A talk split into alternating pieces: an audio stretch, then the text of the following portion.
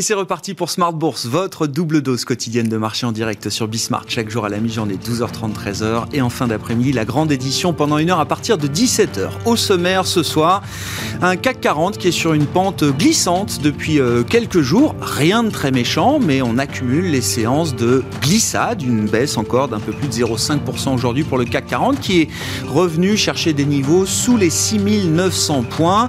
Une glissade continue depuis la poussée violente de la semaine dernière hein, qui avait ramené le CAC 40 au-delà des, des 7000 points en réaction à la forte baisse du 26 novembre hein, déclenchée par l'apparition du variant Omicron.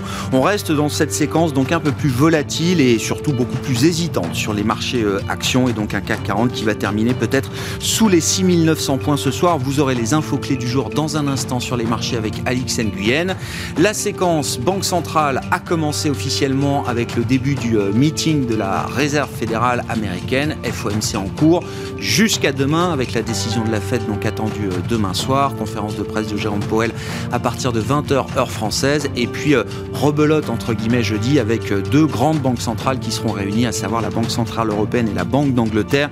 Ce sera bien sûr le sujet à la une de Planète Marché dans un instant. Et puis dans le dernier quart d'heure de Smart Bourse, le quart d'heure thématique, on s'intéressera à la comptabilité ESG, dans quelle mesure l'histoire de la comptabilité traditionnelle financière est un guide éclairant pour euh, nous montrer encore tout le chemin à parcourir sur cette nouvelle comptabilité extra-financière qui est en train de s'écrire euh, en ce moment sous nos yeux.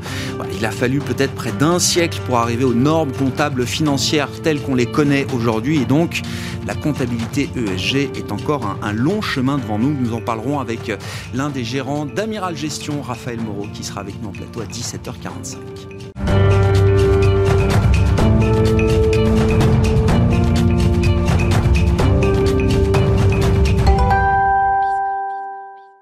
Journée de glissade donc pour les indices actions en Europe, notamment le résumé complet de cette séance avec Alix Nguyen. Si la bourse de Paris tentait tant bien que mal de préserver le rebond de ce matin il y a encore quelques heures, elle semble désormais en passe d'aligner une cinquième séance de baisse d'affilée alors que les décisions des banques centrales se profilent. Les banques centrales pour qui l'enjeu est double avec d'une part la forte poussée de l'inflation et de l'autre l'expansion rapide du variant Omicron. On relève aussi que Wall Street amorce la séance sur une note hésitante. La Fed ouvre le bal aujourd'hui avec une réunion de deux jours de son comité de politique monétaire, la Banque centrale devra non seulement tenir compte de la flambée de 6,8% sur un an des prix à la consommation le mois dernier, mais aussi de la hausse record de 9,6% des prix à la production sur la même période. Les membres du comité de politique monétaire de la Fed doivent donc rendre leur décision demain à 20h. Viendront ensuite les décisions monétaires de la BCE, de la Banque d'Angleterre et de celle du Japon. D'après une enquête réalisée euh, par CNBC auprès de 31 économistes, stratégistes et gérants, la Fed devrait doubler le rythme des réductions de ses achats d'actifs pour le porter à 30 milliards de dollars par mois à partir de décembre. Le tapering serait ainsi achevé en mars 2022 avant une première hausse des taux en juin. Euh, sur le marché obligataire, le rendement de l'emprunt américain à 10 ans se tend de 4 points de base. Sur le plan sanitaire, les informations quant à l'efficacité des vaccins se contredisent d'après une étude publiée aujourd'hui euh, par le principal assureur santé euh, sud-africain Discovery Health. Euh, deux doses du sérum de Pfizer pourraient réduire de 70% le risque d'hospitalisation chez les personnes infectées par Omicron. A contrario, l'université d'Oxford indiquait hier qu'Omicron réduit fortement la protection conférée par deux doses du vaccin Pfizer ou AstraZeneca. En Chine, les autorités euh, ont fait état de deux premières contaminations importées au variant Omicron. La veille, Boris Johnson avait confirmé le premier décès d'un patient britannique des suites de son infection à la nouvelle souche. Le Premier ministre britannique a par ailleurs mis en garde face au risque d'un raz de marée de contamination au nouveau variant. De son côté, l'OMS a prévenu quant au risque très élevé que constitue Omicron au niveau mondial. Tendance, mon ami, chaque jour à 12h30 et 17h avec Alix Nguyen dans Smart Bourse sur Bismart.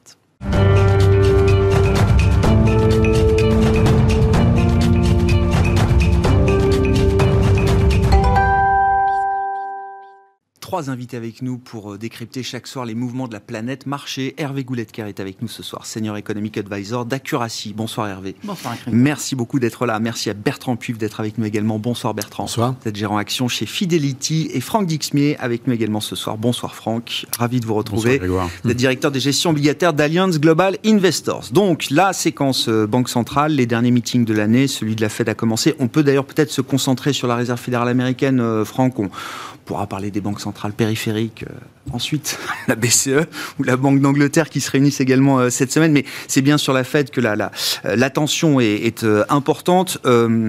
concrètement, qu'est-ce qu'on attend comme type de décision et comme discours venant enrober les décisions au cours de ce, ce meeting? Et puis, la question pour 2022, est-ce que le fait d'avoir abandonné le qualificatif transitoire, un mot qui véhicule beaucoup trop de choses aujourd'hui, notamment sur le plan politique, hein, c'est comme ça que Jérôme Powell a justifié l'abandon du qualificatif transitoire quand il s'agit de l'inflation, euh, bien sûr. Est-ce que le fait que l'inflation ne soit plus officiellement transitoire du point de vue de la Fed, est-ce que ça change la fonction de réaction de la Réserve fédérale américaine pour la suite?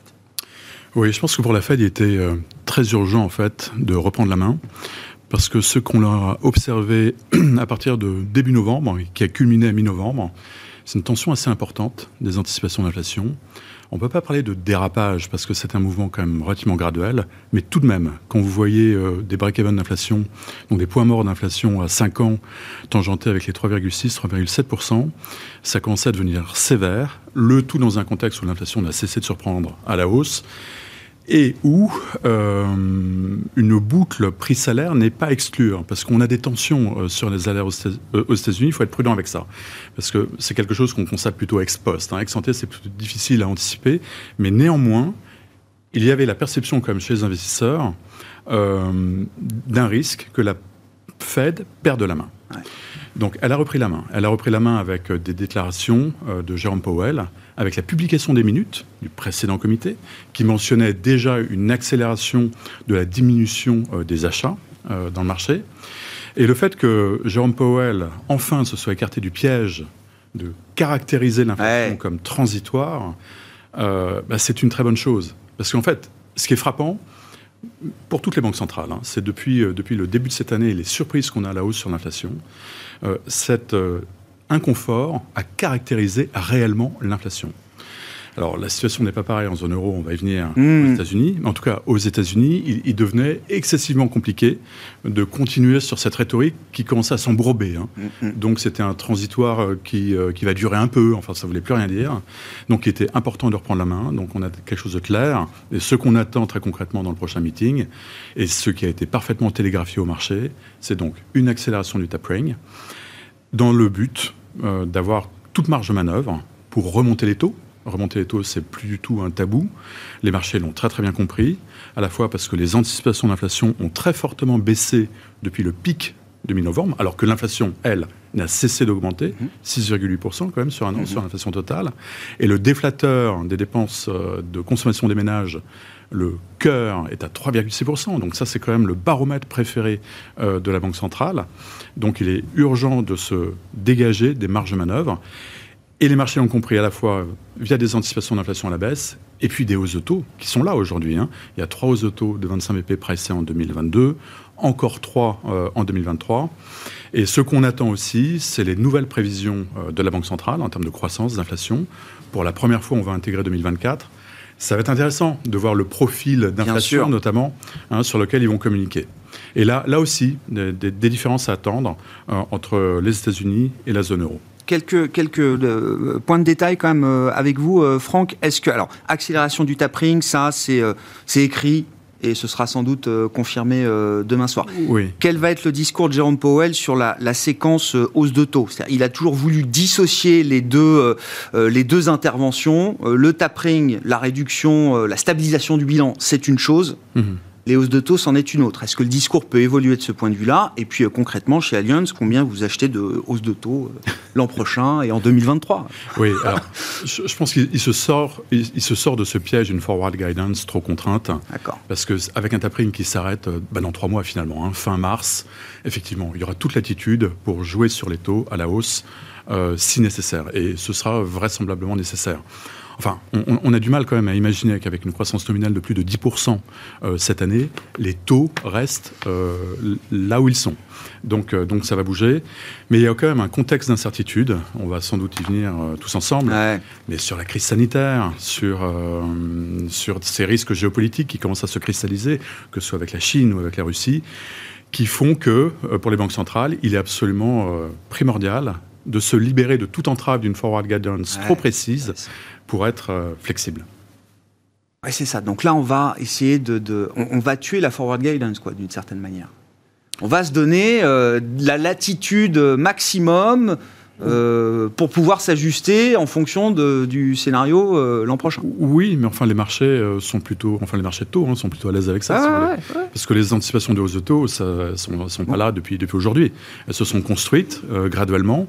Vous avez vu qu'il n'y a pas de choc sur les taux longs, donc on a eu un aplatissement assez important hein, des courbes de taux, mais enfin ce niveau absolu des taux longs reflète aussi les incertitudes qu'on mentionnait.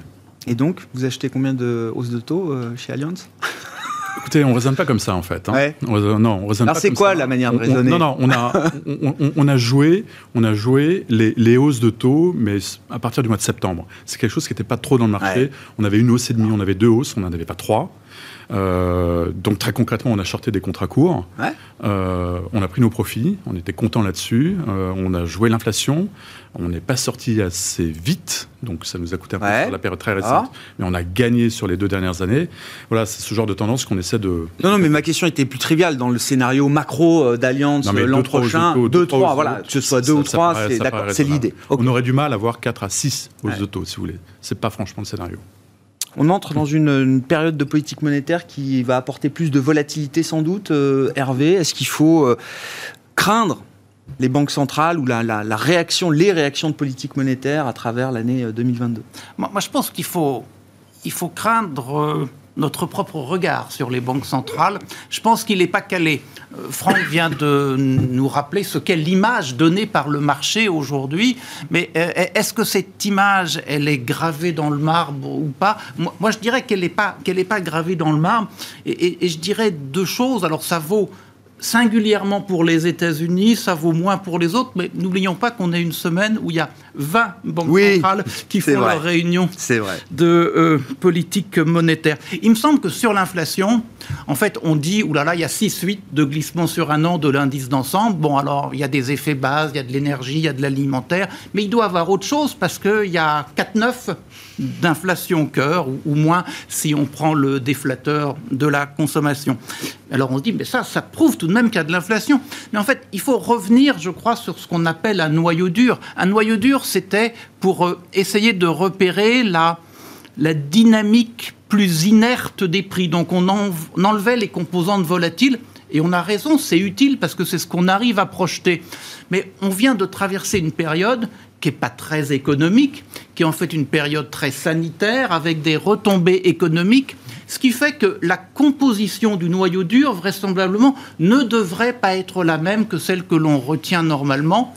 Dans le cas américain, enlever les voitures, ça serait plutôt intelligent. Enlever les billets d'avion, enlever euh, les logements, le coût du logement hors de chez soi, l'hôtel, les locations, des choses comme ça. Et quand vous essayez de fabriquer un noyau dur-dur, eh, eh, bien, vous arrivez finalement à une inflation qui n'est pas à 6,8 euh, 8, 6, 9, qui n'est pas à 4,8, mais qui serait à 2,8.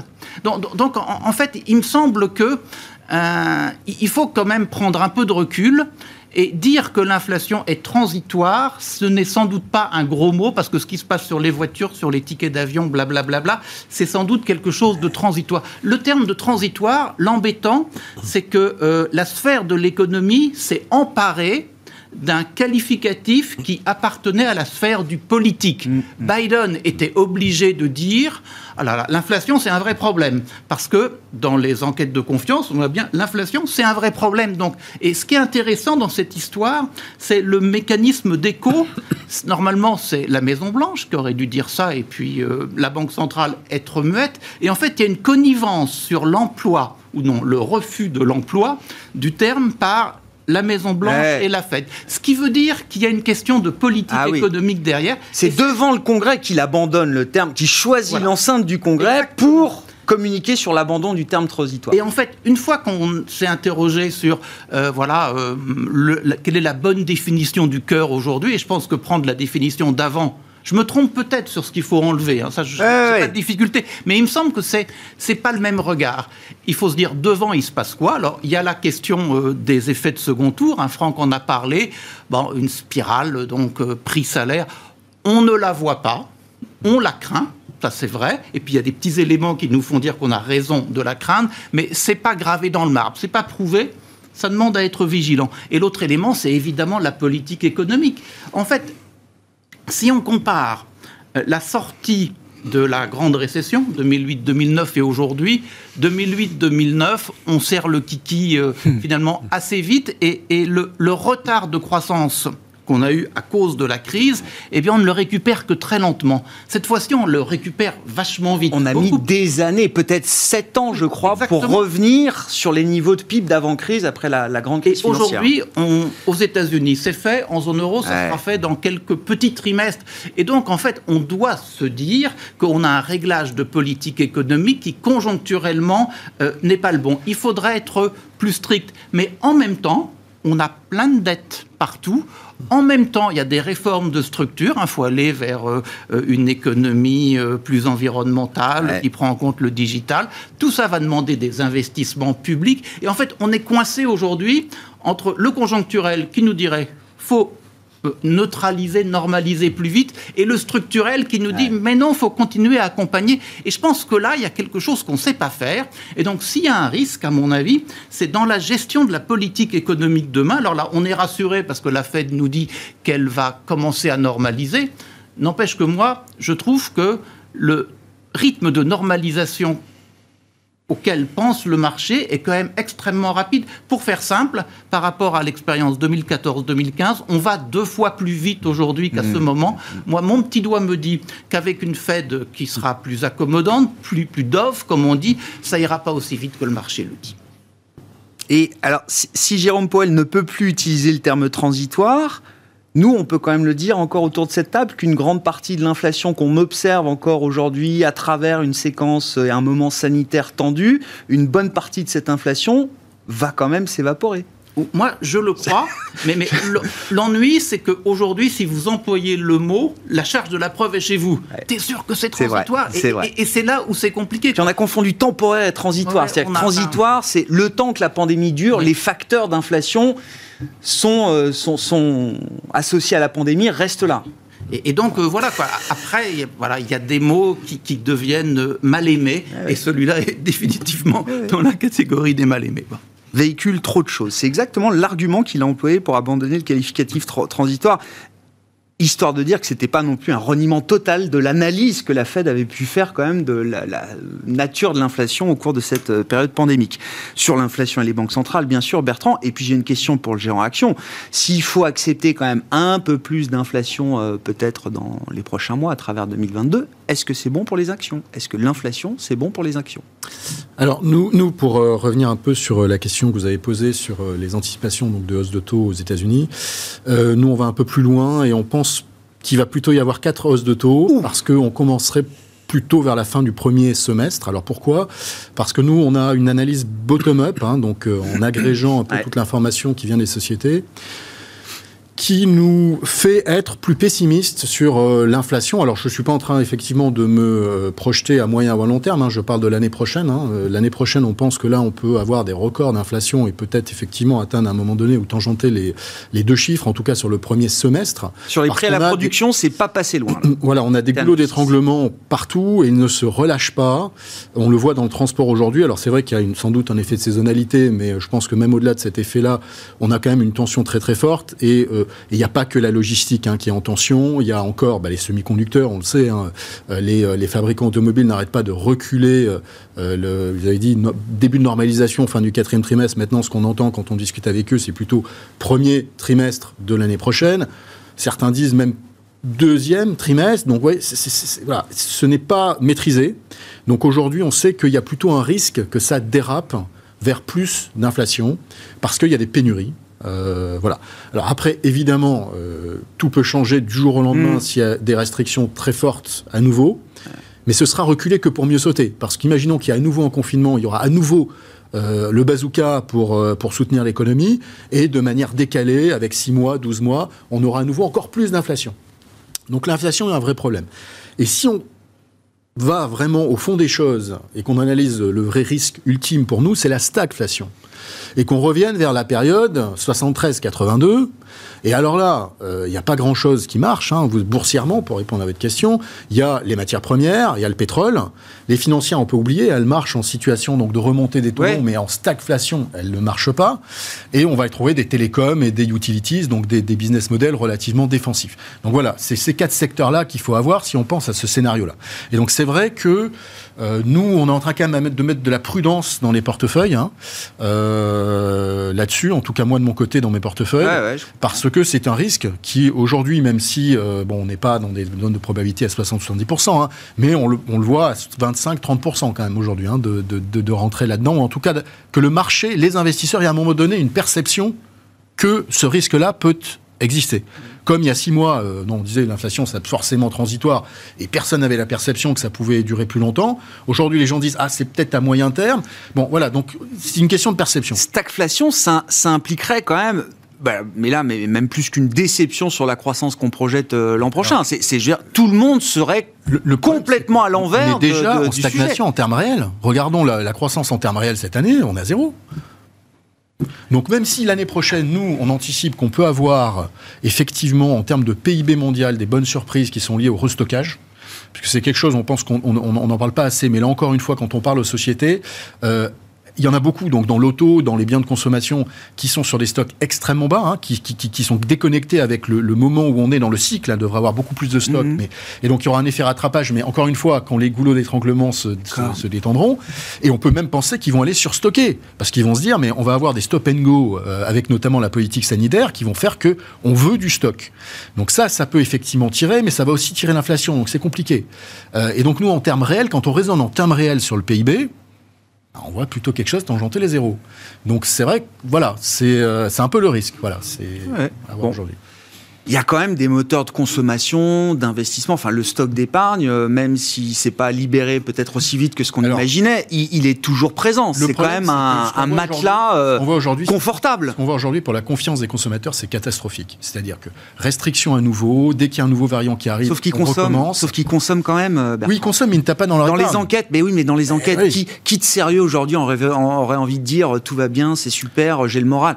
Mais ils consomment quand même de fait. Oui, mais on voit qu'on est passé quand même en termes de taux d'épargne, on était à entre 15 et 20, on est passé maintenant entre 20 et 25. Donc ok, il passe de 25 à 20, il remonte à 25, mais on a fait quand même un step-up. Pour libérer cette épargne, je pense qu'il faut quand même de la confiance. Parce que cette confiance-là... Elle n'est pas présente aujourd'hui. Elle n'est pas présente aujourd'hui. Je pense que, par exemple, si on avait un changement de politique en Europe et dans certains pays d'Asie, et on le voit par exemple en Nouvelle-Zélande ou à Singapour, en disant arrêtons cette politique du zéro Covid, ça n'a aucun sens. Des coronavirus, il y en a eu avant, et ils sont toujours là. Et on parle que de, euh, que, que, que, de ceux qui font effectivement à juste titre, des victimes, hein, mais le coronavirus, on ne peut pas le s'en défaire. Donc, ayons une politique donc de, endémique, c'est-à-dire qu'aujourd'hui ça devient endémique, hein, c'est plus une pandémie, c'est endémique, et guérissons les gens, vivons avec cela, gérons évidemment au mieux hein, euh, euh, pour qu'il y ait le moins de morts possible, mais on peut pas euh, faire vivre les gens et l'économie, les acteurs économiques, dans la crainte constante que l'on puisse avoir des restrictions, la restriction ultime étant le confinement. Cette transition, on va la faire. Quand? C'est ça la bah, question. On voit bien qu'un confinement en Autriche, déjà, il a plus du tout la même, euh, la, la, la, même, elle provoque plus du tout la même douleur pour euh, l'économie. On voit des mesures au Royaume-Uni, alors qui limitent les déplacements, qui limitent la demande, mais euh, l'offre reste ouverte. les bars, les restaurants restent avec ouverts. Si on reste au niveau de restriction actuelle, je suis tout à fait d'accord avec vous. On aura fait un, voilà, une évolution. Oui, c'est ça. Maintenant, le risque, il est les, prochaines semaines, les prochains mois, et, et l'attitude des politiques face au seul indicateur qui continue envers et contre tout à regarder, qui est la circulation. Voilà. Et qui aujourd'hui, sans doute, fait sans doute moins sens qu'au début. Bon, on n'a peut-être pas fini totalement d'en parler alors de ce sujet épidémique sur les marchés, euh, Franck. Juste un point. Alors bon, la stagflation, c'est pas notre scénario, parce qu'on est assez confiant sur 2022. On a quand même des acquis qui nous permettent d'être confiants sur 2022, mais la question, c'est sans doute 2023. Parce que c'est vrai, quand on regarde quand même le réglage du policy mix, donc euh, politique monétaire et politique budgétaire, évidemment qu'on va rentrer en 2023 dans une décélération marquée. Et c'est là, c'est là où peut-être il faudra être euh, vigilant, mais c'est un peu tôt pour le dire. Alors moi je veux bien dire deux mots sur la stagflation. Bien sûr, avec plaisir Hervé. Simplement un rappel historique, parce que voilà, on manie les concepts, mais les concepts, voilà, ils, sont, ils se sont ancrés dans une réalité historique. C'est apparu aux États-Unis à la suite de trois choses. Hein. Euh, la première chose, c'est euh, l'augmentation de l'effort de guerre au Vietnam. La deuxième chose, c'est la politique de lutte contre la ségrégation dans le sud des États-Unis. Et en fait, on chauffe la dépense publique à blanc à un moment où cycliquement, il n'y avait pas beaucoup de capacité. Donc ça crée de l'inflation. Il eût fallu que la Banque centrale euh, agisse, mmh, resserre la vis, mais Johnson, le président, ne le voulait pas du tout. Et donc, il sentait bien que le président de la Fed et ses collègues avaient envie de durcir. Il a dit au président, viens dans mon ranch au Texas, je t'invite. C'est sympathique, un président qui vous invite. Euh, je me souviens plus. Martine, je ne sais trop quoi. C'était le nom du président. Il avait des, il souffrait du dos. Et euh, Johnson l'invite à faire le tour de son ranch à toute vitesse sur des pistes pas très confortables dans sa Jeep. Donc il l'emmène. Le malheureux sort fourbu de cette petite balade et Johnson lui dit Tu as compris. et, en fait, la Fed, je crois, ne commence à remonter ses taux qu'en 67 ou 68. Et vous avez la conjonction de ces éléments-là qui a créé à l'époque la stagflation dans un contexte où il y avait une indexation quasi automatique des salaires sur les prix et à un niveau très général. Voilà. Donc il y a quatre éléments et pas trois. En fait, ben, aujourd'hui, on n'a quand même pas cette conjonction-là sur la table. Quoi. On aura peut-être un truc qui pourra ressembler, mais, mais, mais voilà, quoi. C'est quand même un moment assez particulier. Sur les salaires, hein, juste pour euh, effectivement, j'en ai pas parlé, mais les salaires en tout cas aux États-Unis, euh, nous on note quand même que euh, c'est assez rare de voir qu'il y ait des refus d'offres d'emploi et d'en voir autant. C'est-à-dire qu'aujourd'hui, il y a des gens qui refusent d'aller travailler. Ce qui peut quand même effectivement créer une tension de notre point de vue sur les salaires aux États-Unis. Alors encore une fois, la question c'est combien de temps ça va durer? Est-ce que c'est temporaire? Est-ce que c'est moyen terme, long terme? Là, c'est effectivement très compliqué de savoir. Pourquoi est-ce qu'ils refusent? Est-ce qu'ils ont encore des problèmes de garde d'enfants? Est-ce qu'ils ont encore peur du virus et de la pandémie? Ou est-ce que c'est une question de prix et de salaire? Et à ce moment-là, le marché fait qu'il faudra que ça s'ajuste. Mais euh, Voilà, mais je pense qu'à court terme, en tout cas, quand on voit, alors on prend souvent hein, cet exemple tarte à la crème, mais je pense qu'il est quand même très intéressant. C'est l'exemple donc des salaires des, euh, des, transporteurs, hein, des, euh, des, conducteurs de camions. on est quand même sur des records. on est à 250 000 dollars. Oui, oui, non mais... Non, il faut quand même le savoir. Alors, c'est complètement idiot, etc. On est d'accord. Mais ça, montre aujourd'hui qu'il y, a très peu de gens qui veulent accepter aux États-Unis des métiers pénibles. Et, voilà. Alors après, effectivement, on peut dire que c'est que ces métiers-là. C'est simplement qu'on a un marché de l'emploi aujourd'hui. Habituellement, quand tout va bien aux États-Unis, on crée 200 000 emplois par mois. On est à 500 000 aujourd'hui depuis le début de l'année. Et aujourd'hui, il y a 3% des gens qui, chaque mois, quittent leur job. 3% par 3% du total par mois, c'est juste absolument énorme. C'est des choses qu'on n'a jamais vues dans l'histoire économique américaine. On n'a jamais vu ça. On vit un moment qui est complètement particulier. Donc, c'est vrai que on se dit, mais mon Dieu, il se passe quoi? Moi, je pense simplement que c'est tellement particulier qu'il ne faut pas extrapoler, mais vous avez raison, la question du combien de temps ça va durer, ah. c'est une vraie question et on n'a pas de réponse à cette question. Et un point aussi sur lequel certains économistes insistent, c'est l'immigration, qui a été aussi euh, très souvent, euh, qui a permis de mettre de l'huile dans les rouages du marché du travail américain et qui a été stoppé pour des raisons sanitaires voire pour des raisons euh, politiques. Hein. L'immigration sous Trump a été quand même beaucoup moins euh, favorisée, euh, pour, dire, pour dire les choses. sur l'aspect sanitaire, je ne sais pas, est-ce qu'il faut redire quelque chose? Est-ce que ça va jouer quand même dans les fonctions de réaction des, banques centrales? Parce que ce qui est intéressant là aussi, c'est que devant le Congrès, il y a 15 jours ou 3 semaines, quand Jérôme Powell abandonne le qualificatif transitoire, on est en plein dans le début de la séquence Omicron. Euh, le variant est apparu, les marchés ont quand même accusé un peu le, le coup, et ça ne l'empêche pas, Jérôme Powell, d'aller de l'avant sur l'idée qu'il faut à un moment euh, reprendre les choses en main pour euh, oui, employer les, Il y, a très peu d'arguments pour justifier quand même ce réglage de politique monétaire qui est un réglage de temps de crise et de crise d'une ampleur comme on n'a pratiquement jamais vu. Donc Omicron n'est pas un risque de nous ramener dans une crise comme on l'a connue, c'est euh, d'accord. Je pense que l'économie américaine peut vivre avec des taux à 1 ou à 1,5 euh, avec Omicron. C'est pas tant le problème problème, c'est que c'est quand même signaler quand même. C'est signaler au marché ce qu'on veut faire et se recréer aussi des, marges de manœuvre mmh. dans, les deux sens pour pouvoir hausser, mais ah, peut-être aussi rabaisser ses taux au cas où. Mais la, crise sanitaire, enfin moi, il me semble quand même qu'on est un peu un peu complaisant par, rapport, par rapport aux ah. risques associés. En tout cas, moi je pense que les, les taux d'intérêt reflètent aujourd'hui dans leur niveau absolu ce risque. Ce risque qui est euh, de voir encore une fois des hôpitaux totalement saturés et, de voir par nécessité euh, des, mesures euh, beaucoup plus contraignantes. On, va le voir en Europe, hein, ça va être assez clair. Il y a des pays qui vont avoir des Q4 croissance trimestrielle à zéro, voire négative. Hein. Pays-Bas, Autriche, évidemment, on, va, on va le voir dans les chiffres de, croissance trimestrielle. Ben, ça nous amène à la Banque Centrale Européenne, Franck. Bah, Quel est le sujet pour la BCE, là, ce jeudi? C'est une histoire assez intéressante parce qu'on on a vraiment le sentiment qu'ils ne veulent pas faire grand-chose. Le réglage actuel. Euh, Ce qu'ils savent bien faire. Hein. Oui, non, non. non. Ils ont été extrêmement volontaires. Non, non, attention, parce que la calibration, quand même, du programme d'achat, c'est pratiquement deux fois hein, ce euh, qu'a fait la Fed. Hein. C'est 8,5 euh, trillions d'euros à peu près, c'est 82% du PIB européen. Quand pour la Fed, c'était 35% hein, qui a été mobilisé. Donc, on est quand même dans un rapport de 2 à 2,5. Donc, la, la BCE a été extrêmement volontaire et agressive. Mais il y a un sujet, il y a un sujet, et la, la garde le rappelle souvent, hein, c'est la fragmentation financière, donc euh, s'assurer la bonne transmission de la politique monétaire, et contrairement à ce qu'elle avait pu indiquer lors de sa prise en fonction, de regarder les spreads, c'est absolument, euh, absolument essentiel, surtout dans cette période de reprise prise forte, hein, notamment dans la périphérie. Enfin, en Italie, ça marche pas mal, mais mmh. attention quand même. Euh, donc, pas franchement de volonté de jouer sur les taux. Donc pas de hausse de taux, je pense que ça a été euh, parfaitement, euh, parfaitement télégraphié. Tout le monde a compris là? Oui, c'est dans le marché. il y a une demi-hausse de taux qui est presque. Bah oui, mais bon. rien du tout. Enfin, c'est une prime de risque. Bah, je sais pas, quand le, la présidente de la BCE dit qu'il n'y aura pas de hausse de taux et que le marché continue d'afficher une probabilité. D'accord. C'est du risk management, ça. C'est pas la gestion, ça. Non, non, je pense pas. Et euh, quant, au PEP, il y, avait, il y avait une inconnue à la rentrée quand même. En septembre, on se disait, mais on est quand même dans une crise sanitaire. Elle est, elle est encore là. Elle est encore là. Le PEP, c'est fait pour ça, hein, c'est fait pour gérer cette crise sanitaire. Et enfin, moi, je pensais aussi que ce PEP allait être prolongé. Bon, maintenant, il est évident que la, lecture des chiffres d'inflation, ça devient aussi un débat un peu politique hein, au, sein de la BCE. Ce serait très très compliqué euh, d'imposer ça, notamment, euh, notamment aux plus orthodoxes.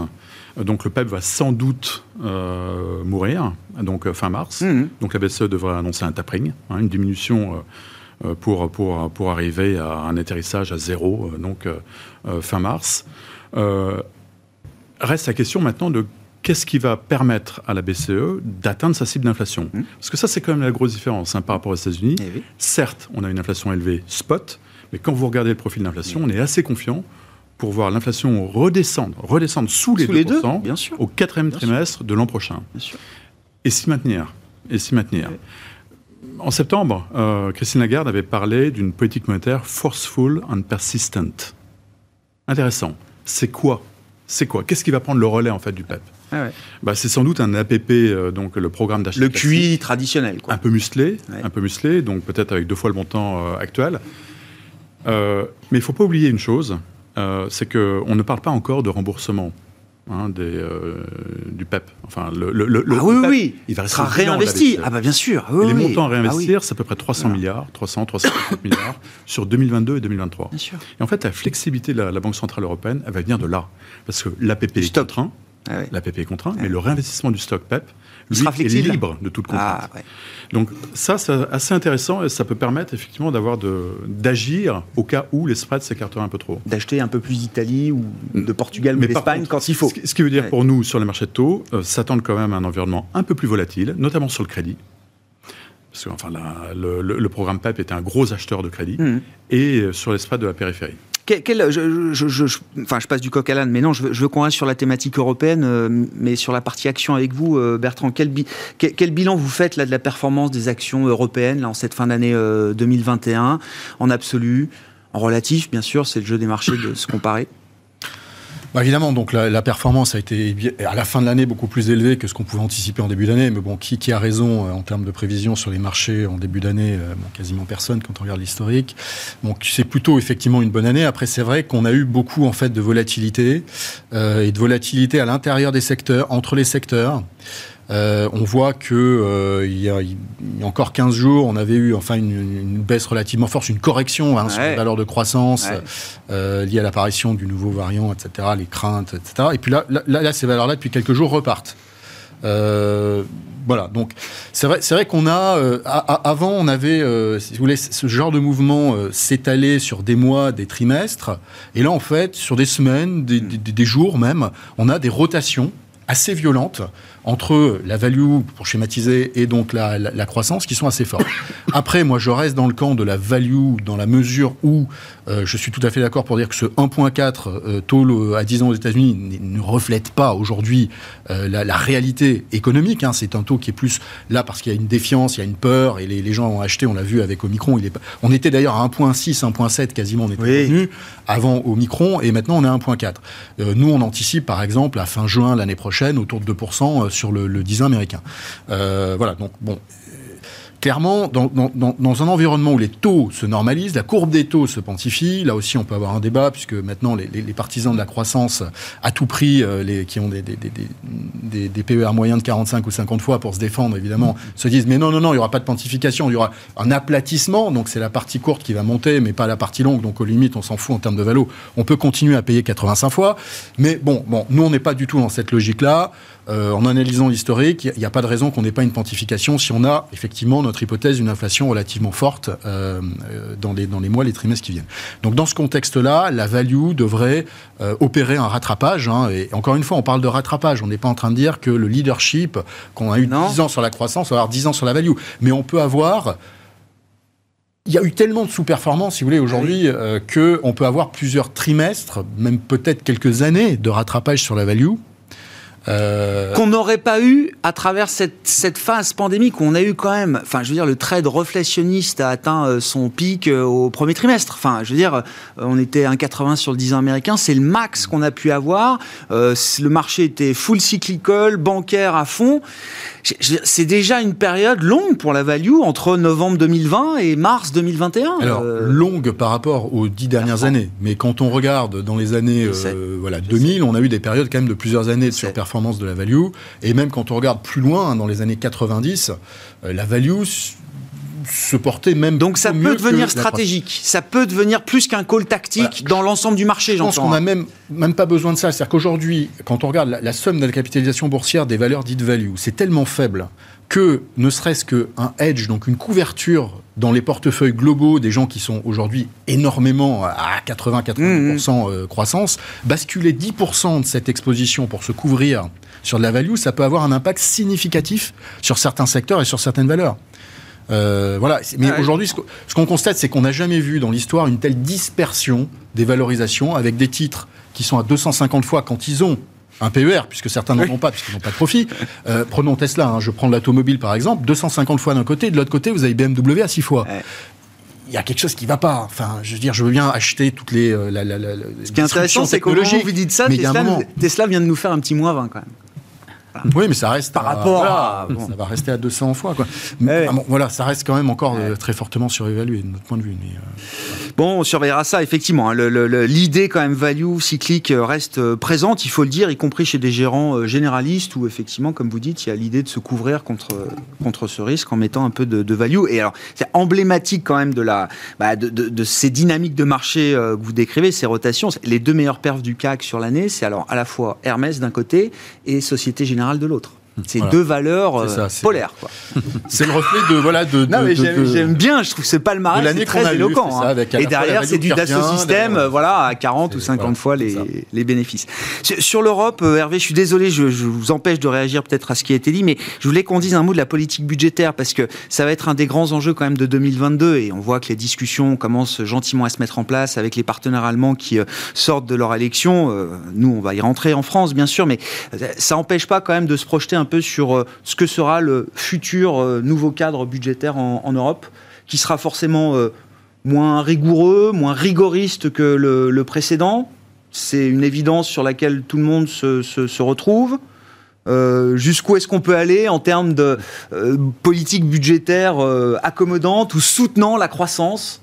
Je crois, je crois qu'il y, y, a deux choses. Il y a ce qu'il est nécessaire de faire, et ce qu'on a commencé d'ailleurs à faire économiquement avec les ramifications vers le politique.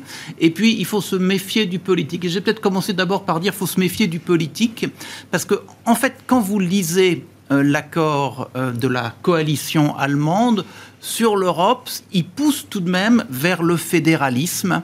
Euh, alors, on peut trouver ça très bien, on peut dire on franchit une étape vers l'intégration, mais on voit bien que euh, dire cela en plein démarrage d'une campagne électorale française où par tradition on n'est pas fédéraliste, on est pour l'Europe des nations, vous voyez bien que euh, ça peut créer du parasitage sur la ligne et que les dossiers sérieux risquent d'être affectés par le parasitage. Voilà pour la partie politique. Alors peut-être que ça va durer que six mois, mm. mais, il n'empêche que fédéralisme contre Europe des nations, euh, enfin trouver la convergence, ça va quand même pas être très facile, même avec euh, un Européen convaincu comme Emmanuel Macron. Sur le fond du dossier budgétaire, bon, on voit bien qu'avec on a le plan de relance, celui de 2020, euh, euh, et, je pense qu'il fait des ramifications à trois niveaux importants. Il fait des ramifications dans le sens de faciliter les restructurations, l'environnemental, le digital, puisqu'il va aider à mhm. financer cela il a une ramification vers une capacité d'action permanente de l'Europe en matière de budget, dépenses, demain peut-être recettes, et puis il envoie, fort de ces deux éléments, un, un message en matière euh, finalement de euh, d'apparition d'un actif sans risque européen, les obligations de euh, l'Union. Et, derrière cela, quand vous avez un actif sans risque, des moyens d'action, vous voyez bien que géopolitiquement, vous commencez à être crédible. Donc en fait, on a créé, sans le dire, une construction intellectuelle qui se tient. Alors maintenant, il faut la faire vivre. Ah et pour la faire vivre, ben, il, y a deux, il y a deux dimensions. Donc euh, pérenniser la capacité budgétaire de l'Union, ce n'est pas gagné. Parce que si les Allemands sont fédéralistes politiquement, la déclinaison économique et budgétaire du fédéralisme, on ne sait pas très bien. Et d'autre part, on, voit bien que tout ne se fera pas au niveau européen, il faut descendre au niveau des États-nations, et c'est là où il faut euthanasier les fameux critères de Maastricht.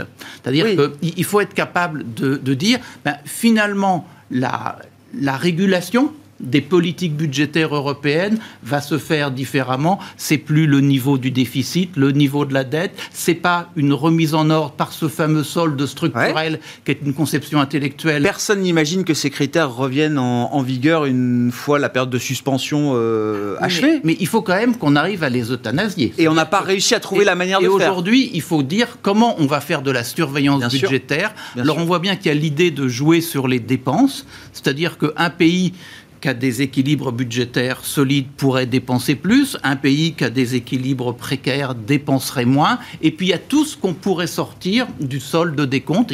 Est-ce que ces fameux investissements pour euh, le bien commun européen, on peut les sortir ou pas? Donc on a, on a un certain nombre de pistes, il faut les creuser, hmm. mais ce qu'il faut savoir, c'est que techniquement, ces pistes, elles sont sur la table depuis de très nombreuses années, et que la volonté politique de, en fait, les, euh, les faire rentrer dans la réalité. Jusqu'à maintenant, ça a manqué. Et donc, c'est là où je reviens sur mon premier point.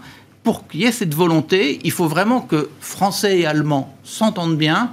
Et, donc, le petit jeu actuel euh, entre fédéralisme et Europe des nations, je suis pas sûr qu'il aide beaucoup la partie. la bonne façon. Je comprends. Voilà. Un commentaire là-dessus sur le pacte budgétaire et monétaire peut-être demain pour la zone euro J'aimerais vraiment beaucoup, parce que moi aussi je suis un Européen convaincu et je pense que ce serait une bonne chose. Mais j'ai peur, hélas, que ça ne se passe pas comme ça, parce qu'on a une montagne de dettes à gérer. Et ça, c'est euh, une nouvelle réalité. On a pris 20% euh, de PIB de dette, hein, grosso modo. C'est à peu près ce qu'on a pris. Hein. Euh, je pense qu'on peut compter sur les bonnes grâces de la Banque Centrale Européenne, mais avec des garanties. Et c'est de ça dont on parle en fait. Je pense que la BCE est totalement encline à monétiser à l'éternam euh, la dette accumulée mmh. dans le cadre du mmh. PEP, à la condition qui est une discipline. dans la gestion des finances publiques. Et, je pense que ce terrain-là, les Allemands ne sont pas prêts à l'abandonner, hein, malgré une nouvelle donne politique. On le voit déjà hein, quand même hein, dans les premières déclarations, il y a cette volonté quand même à revenir rapidement à un équilibre budgétaire. Bah, donc, enfin, ça va être extrêmement, extrêmement politique. Euh, dans le cas de la présidentielle française, d'ailleurs, c'est pas évident. Euh... Et donc, c'est pas gagné. Vous dites le, pacte budgétaire demain, qui soit plus souple et plus accommodant que le précédent, vous dites c'est encore un travail à accomplir. C'est pas, pas gagné. Non, c'est pas gagné. Ouais. Mm. Bon, sur ce sujet, je ne sais pas si on veut conclure là-dessus, euh, Bertrand. non, on s'arrêtera là. On verra déjà effectivement comment évolue la politique et ce sera effectivement euh, oui, une discussion euh, frictionnelle. Voilà. Sans dire les choses, sans doute, autour de, du futur euh, cadre budgétaire européen, mais discussion importante évidemment pour euh, l'avenir de la zone euro. Merci à vous trois, messieurs. Merci d'avoir été les invités de Planète Marché ce soir. Bertrand Puif, gérant action chez Fidelity, Hervé Gouletker, senior economic advisor d'Accuracy et Franck Dixmier, directeur des gestions obligataires d'Allianz Global Investors.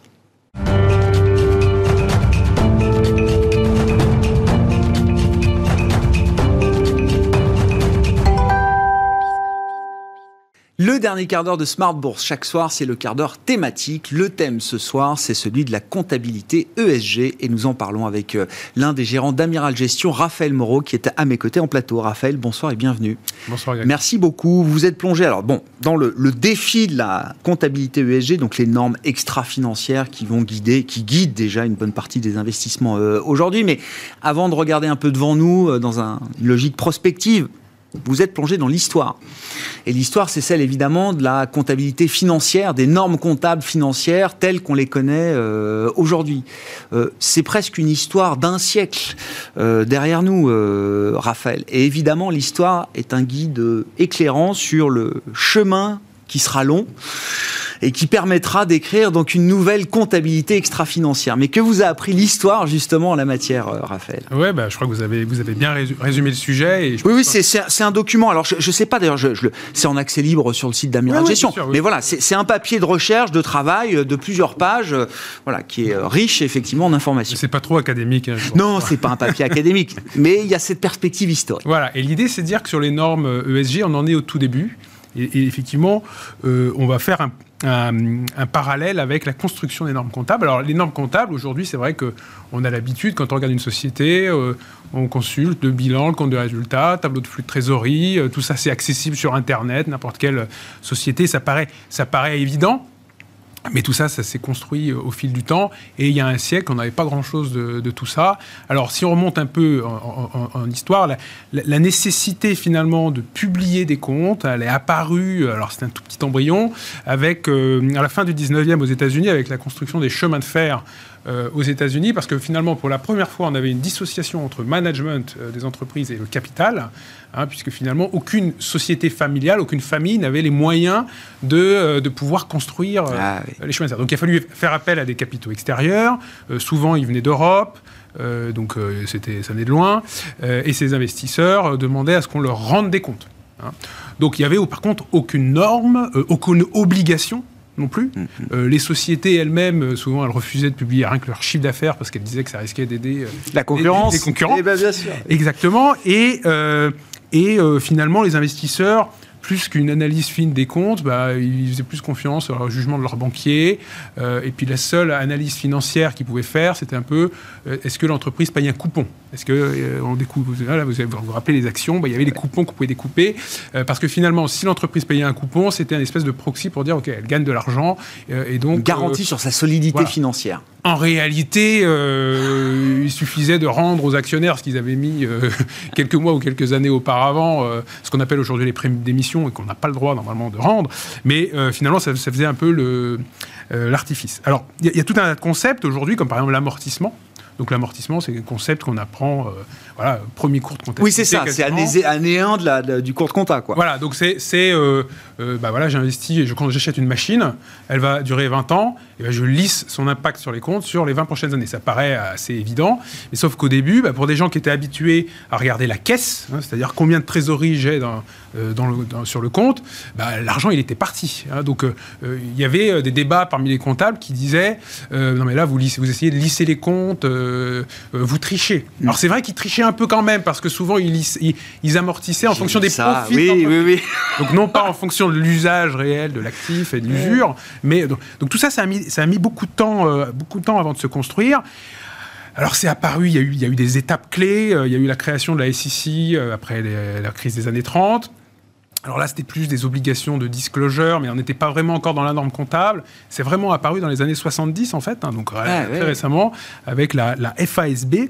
Euh, et il y a eu énormément de débats, il y en a toujours. Les normes comptables, ça, continue à évoluer. Il y en a beaucoup sur, euh, sur l'ISR, bien sûr, bien sûr. Mais on est en, finalement en train de créer un nouveau type de comptabilité, une espèce de comptabilité euh, sociétale, qui... alors, il y en a d'autres, hein, des comptabilités. Il y a la comptabilité financière, il y a le contrôle de gestion, il y a la comptabilité fiscale. Euh, pour certains secteurs, il y a des normes prudentielles. Donc, des, comptabilités, il y en a déjà plusieurs sortes. Là, on créerait une cinquième comptabilité, finalement.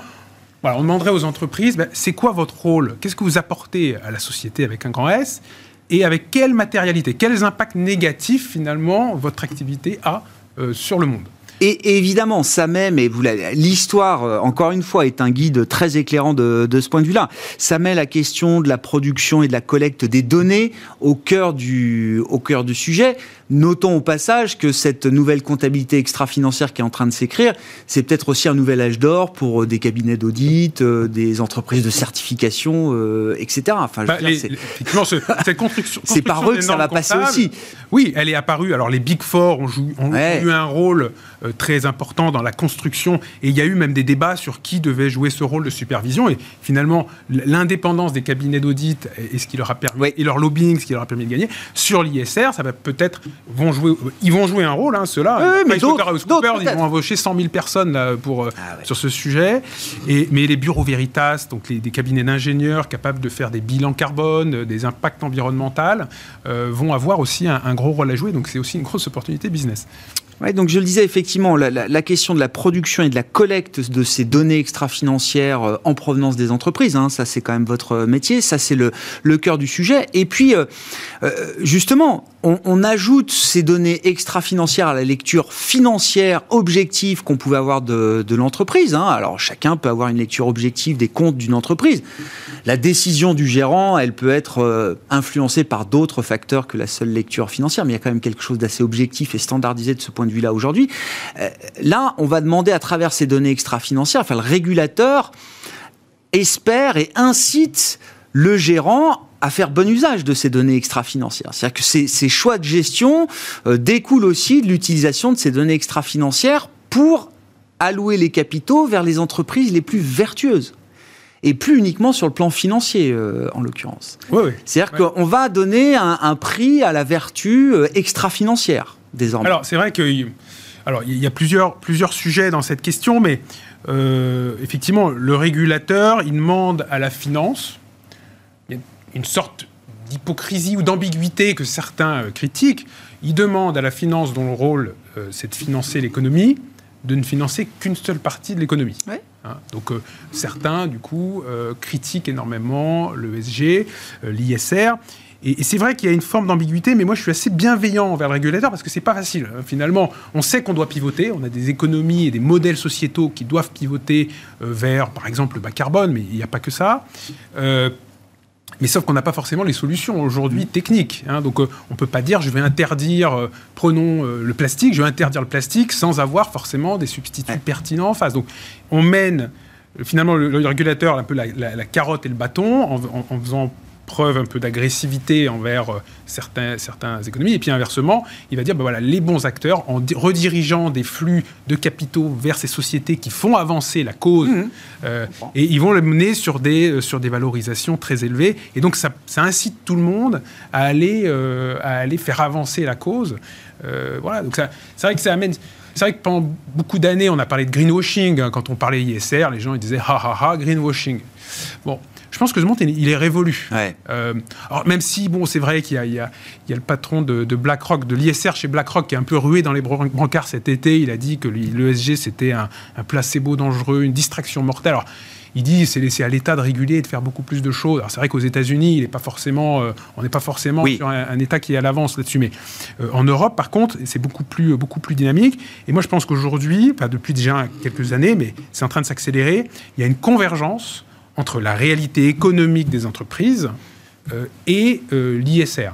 C'est-à-dire qu'auparavant, pendant des années, les gestions qui avaient une gestion ISR, on avait en gros une équipe d'investissement et puis euh, l'ESG euh, dans un coin euh, de l'open space, mais c'était un peu des, mondes qui fonctionnaient en silo. Aujourd'hui, ces deux mondes sont vraiment en train de se rapprocher parce que les entreprises voient leur réalité économique, pas que boursière, hein, mais économique, impactée par l'ISR. Si on prend par exemple, alors bien sûr, il y a les clients qui peuvent changer, donc dans le B2C, bien sûr, bon, mais dans le B2B, c'est encore plus puissant, c'est-à-dire que euh, quand on a un grand donneur d'ordre, il impose, il demande en tout cas dans ses appels d'offres euh, un certain nombre d'informations. Euh, et par exemple, prenons le bilan carbone, hein, il doit le prendre en compte maintenant de plus en plus parce que dans son scope 3, ben c'est-à-dire dans toute sa chaîne de valeur, il doit dire, ben voilà, moi, quand je produis tel bien, ça a émis tant de CO2. Et donc, il doit demander aussi à ses fournisseurs. Jusqu'à l'usage final du service ou du produit qui, en plus, vend. En plus, effectivement. Et donc, euh, ça veut dire que demain, quand vous aurez deux fournisseurs qui fournissent le même produit au même prix, ben, c'est celui qui aura le bilan CO2 le plus faible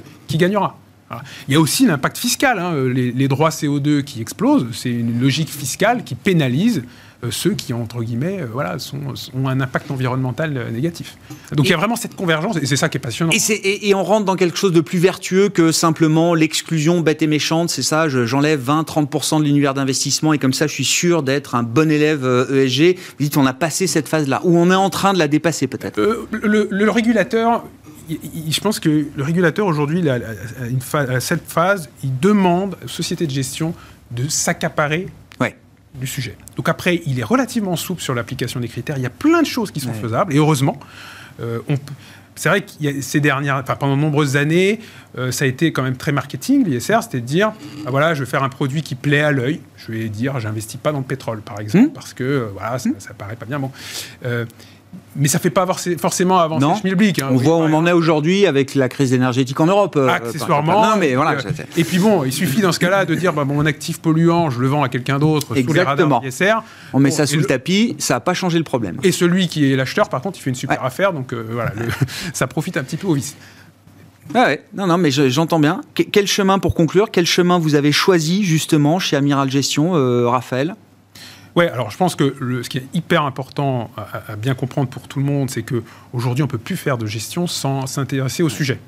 Euh, si on raisonne encore comme ça, je pense que voilà, il faut pas non plus penser qu'on est arrivé et puis que ça y est parce qu'on a un modèle propriétaire, on est des stars de l'ISR. Non, on est au début de la construction hmm. de ce sujet et, et nous. Euh, alors, c'est vrai que nous, on travaille beaucoup avec des PME, hein, euh, des sociétés souvent qui sont familiales. On a une grosse proportion de nos valeurs en portefeuille qui sont des sociétés familiales, qui sont cotées en bourse. C'est le résultat de l'histoire.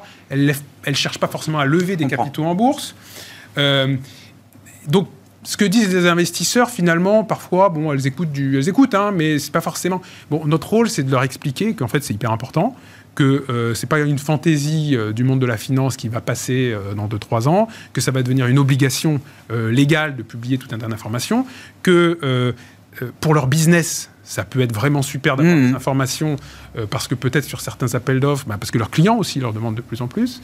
Euh, et qu'accessoirement, d'être de, se, de s'accaparer elles-mêmes ce sujet de l'ISR, ça peut leur faire prendre conscience que sur certains aspects de leur business, il faut qu'elles pivotent elles-mêmes. Hein, donc nous, c'est ça l'approche, hmm. mais on va, on va vraiment avoir une approche, c'est un gros mot, mais holistique, c'est-à-dire qu'on va incorporer euh, ces, impacts ISR dans notre gestion. Et j'aime bien faire cette euh, parallèle. Les, hommes politiques, il y a, quelques, il y a 20-30 ans, il y avait l'écologie, c'était réservé aux partis écologistes et les partis traditionnels, ils avaient une offre très, très faible. Aujourd'hui, tout le monde est absolument obligé d'avoir euh, une politique environnementale euh, dans, euh, dans son offre politique. On restera sur ce parallèle politique pour conclure. Raphaël, merci beaucoup. Raphaël Moreau qui était avec nous en plateau, gérant chez Amiral Gestion, invité du carter thématique de Smart Bourse ce soir.